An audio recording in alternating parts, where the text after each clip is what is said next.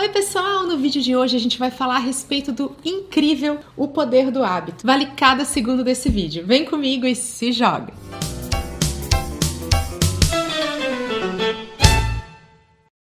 Da gente começar aquele convite especial, clique e se inscreva no canal para ficar por dentro de todo o conteúdo que eu compartilho por aqui. É grátis, não tem glúten e faz super bem. Nesse livro incrível, o autor Charles Duhigg vai trazer um enredo e uma forma de contar histórias super envolvente. Ele também vai misturar um pouquinho do lado pessoal, de como a gente transforma nossos hábitos, na nossa vida mesmo, com empresas que utilizaram o conhecimento a respeito dos hábitos para ter melhores resultados junto aos seus clientes e também aos seus colaboradores. A primeira coisa que o autor vai explicar é que um hábito é composto por três elementos. O primeiro deles é uma deixa, um gatilho. O segundo deles é a nossa rotina, é a ação que você está executando. E a terceira é a recompensa que o seu cérebro vai receber por ter executado aquela ação. Então, um hábito é criado quando você une esses três itens, criando assim um anseio que vai movimentar esse loop, que ele chama de loop do hábito. Isso é tão poderoso que faz com que o nosso cérebro trabalhe em piloto automático. A gente muitas vezes realiza hábitos de forma inconsciente, a gente não, tá, não sabe nem que está em si executando. Quando terminou, fala: Nossa, por que, que eu fiz isso? Realmente num processo automático. Na hora que ele vai explicar sobre como mudar hábitos, ele vai focar bastante naquilo que é mais fácil da gente modificar dentro desses três elementos, também daquilo que é mais difícil. Um formato que seria mais simples para todos nós é entender que o anseio, o gatilho vai acontecer, como por exemplo, um dia estressante. A gente vai ter dias estressantes. E o teu cérebro já busca por determinada recompensa, ele movimenta, né? Ele cria o um anseio pelo loop, pensando na recompensa que ele vai ter. No caso do autor, ele dá o exemplo de uma rotina que ele tinha, que era quando ele estava estressado no trabalho, ele parava para ir até a cafeteria comprar um biscoito. O que que o cérebro dele tinha como anseio? Qual era a recompensa que ele buscava? Era um break desse dia a dia estressante. Ele queria uma pausa. Porém, o problema era a rotina. O fato de todo dia ele parar num determinado horário para comer aquele biscoito estava fazendo com que ele ganhasse peso e isso estava é, deixando com que ele não ficasse tão feliz. O que que ele fez? Ele assumiu que o anseio ia acontecer a partir desse gatilho. Os dias de trabalho são sim cheios de afazeres e que ele tinha uma recompensa que ele estava buscando, que era uma parada, uma pausa. Ele modificou o que? A rotina. Ao invés dele ir lá na cafeteria comprar um biscoito, ele começou a chamar os amigos para uma caminhada e assim fazia a pausa merecida. Mas ele também vai falar a respeito de pontos bem importantes e que muitas vezes passam batido pra gente. Como, por exemplo, o fato de você estar tá inserido no grupo fazer a criação de um novo hábito ser muito mais simples. O grupo cria uma pressão social, um apoio e uma identificação com pessoas que têm o mesmo objetivo que você. Então, se você está em busca de iniciar uma atividade física, por exemplo, e você contar com um grupo para isso, vai ser muito mais fácil. E uma observação importante é que ele fala a respeito de comunidade, de grupos, ele fala: olha, duas pessoas para o nosso cérebro já é uma comunidade. Então, tente não fazer isso sozinho. Uma outra coisa que ele vai falar é a respeito da fé. Não a fé em Deus, mas a fé na sua própria capacidade de conseguir modificar aquilo que você quer modificar. Um outro aspecto psicológico importante é o seu desejo, é a sua vontade de efetivamente querer modificar. É muito importante que você tenha isso, que você queira de verdade, para que isso facilite a força de vontade. Ele vai desmistificar um pouquinho da força de vontade e mostrar que ela é um recurso finito. A gente gasta a nossa cota de força de vontade ao longo do dia, mas que ao mesmo tempo a força de vontade é como um músculo que a gente pode exercitar para ficar cada vez maior. Uma maneira da gente exercitar nossa força de vontade é através de hábitos angulares. Ele vai dar o exemplo do esporte, da atividade física. Ela acaba modificando uma série de esferas da nossa vida e não somente o hábito da atividade física em si. No exemplo que ele dá da atividade física, ele mostra como que esse hábito angular faz com que a gente controle melhor os nossos impulsos em todas as esferas da nossa vida e também seja capaz de se distrair das tentações, sejam elas quais forem. Um Um outro ponto muito importante, especialmente para quem faz gestão de pessoas, tem colaboradores, é a autonomia. As pessoas querem estar no controle das suas próprias vidas. Cuidado com o excesso de controle, elimina completamente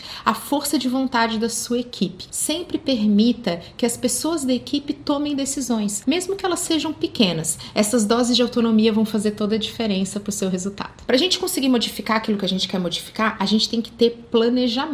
E ele vai explicar sobre isso citando um case de uma empresa que é a Starbucks. Os colaboradores da Starbucks são muito jovens e muitas vezes de lares desajustados, mas eles precisam ter excelência de atendimento e lidar com situações estressantes de quem está lá cara a cara com o cliente. Para isso, o treinamento inclui um passo a passo na qual esse colaborador tem que dizer, tem que escrever como que ele vai fazer em uma determinada situação que seja muito estressante para ele. Isso faz com que a gente antecipe, crie um roteiro de como a gente vai agir, como a gente vai pensar e já vá criando rotas alternativas para não deixar que aquele gatilho gere uma situação que não vai de encontro com o hábito que a gente quer criar ou modificar. Um outro case muito legal fala a respeito de marketing esportivo, ele vai falar a respeito do ritual e da rotina do Michael Phelps. É muito interessante notar que todo o ritual de preparação do Michael Phelps antes de uma prova é idêntico ao de treino dele, para que ele sinta que a cada etapa vencida ele está tendo pequenas doses de vitória. Quer ver um exemplo disso que todo mundo vai se identificar?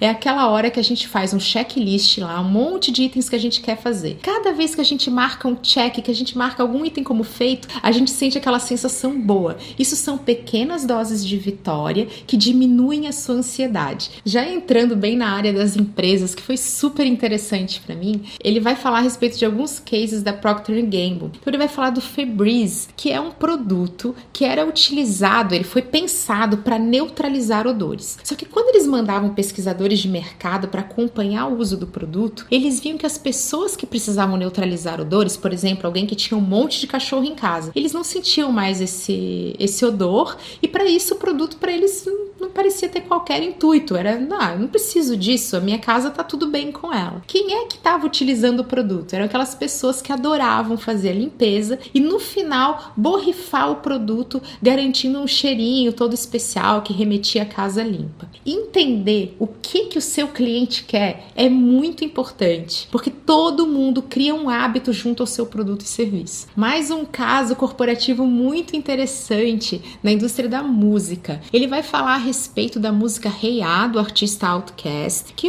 foi utilizado uma série de softwares de inteligência artificial, como Polyphonic Media Base, para ter certeza, ter uma maior é, previsibilidade do sucesso da música. Mas quando a música foi para a rádio, ela não virou um hit instantâneo como todo mundo achou. Por quê? Ela era muito diferente e a gente não gosta daquilo que não é familiar. E aí o autor vai apresentar um modelo chamado de sanduíche, que é você colocar uma música muito familiar pra gente, daquele tipo que a gente já ouviu, já tá acostumado, colocava a música do Outcast, super diferente, e aí entrava mais uma música que era muito similar, muito familiar para os nossos ouvidos. Isso fazia com que a gente tivesse mais aptidão a gostar da música, porque ela estava intercalada por aquilo que o nosso cérebro já conhecia. Esse exemplo também pode ser utilizado para quem está buscando consumir alimentos mais saudáveis. Se você colocar o alimento alimento saudável com uma roupagem de algo que você já gosta, então você vai, você adora bolo de chocolate, você vai fazer um bolo mais fit. Isso vai ajudar o teu cérebro a preferir essa mudança, vai deixar tudo muito mais fácil. O autor até faz uma brincadeirinha dizendo: sempre que você quiser incluir algo novo, dê a essa novidade uma embalagem antiga. Isso vai deixar o teu cérebro mais preparado para encarar essa mudança de frente. Uma outra empresa que também também utilizou inteligência artificial e esse modelo de sanduíche para ter sucesso foi a Target, mas dessa vez para suas estratégias de mídia. A Target é pioneira na utilização de dados e de modelos computacionais para fazer análises preditivas para prever o comportamento dos seus clientes.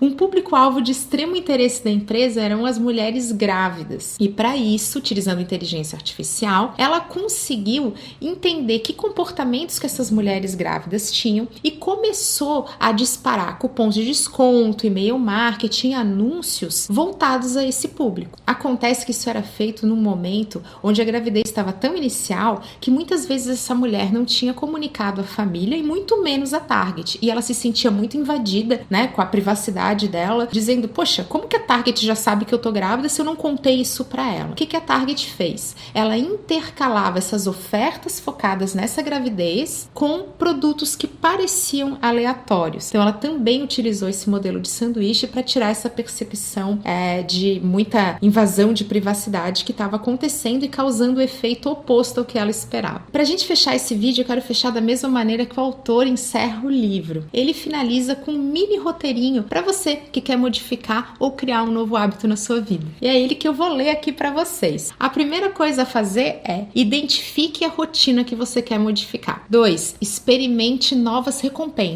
Afinal, qual que é o seu anseio? Lembra lá do caso do biscoito? Não era biscoito que ele queria, o que ele queria era um break no dia a dia estressante. Número 3. Isole essa deixa ou gatilho. Tenha certeza do que, que é aquele ponto que faz um hábito iniciar, que faz o seu cérebro entrar nesse modo automático. E para a gente fechar, como que você vai fazer isso? Através de um plano. Mapeie as suas ações, as suas atitudes, o que que você vai fazer quando o seu cérebro tentar entrar nesse modo automático, quando a tua força de vontade estiver embaixo. Eu espero que vocês tenham gostado do vídeo e deixo o convite para que leiam esse livro fascinante. Até a próxima!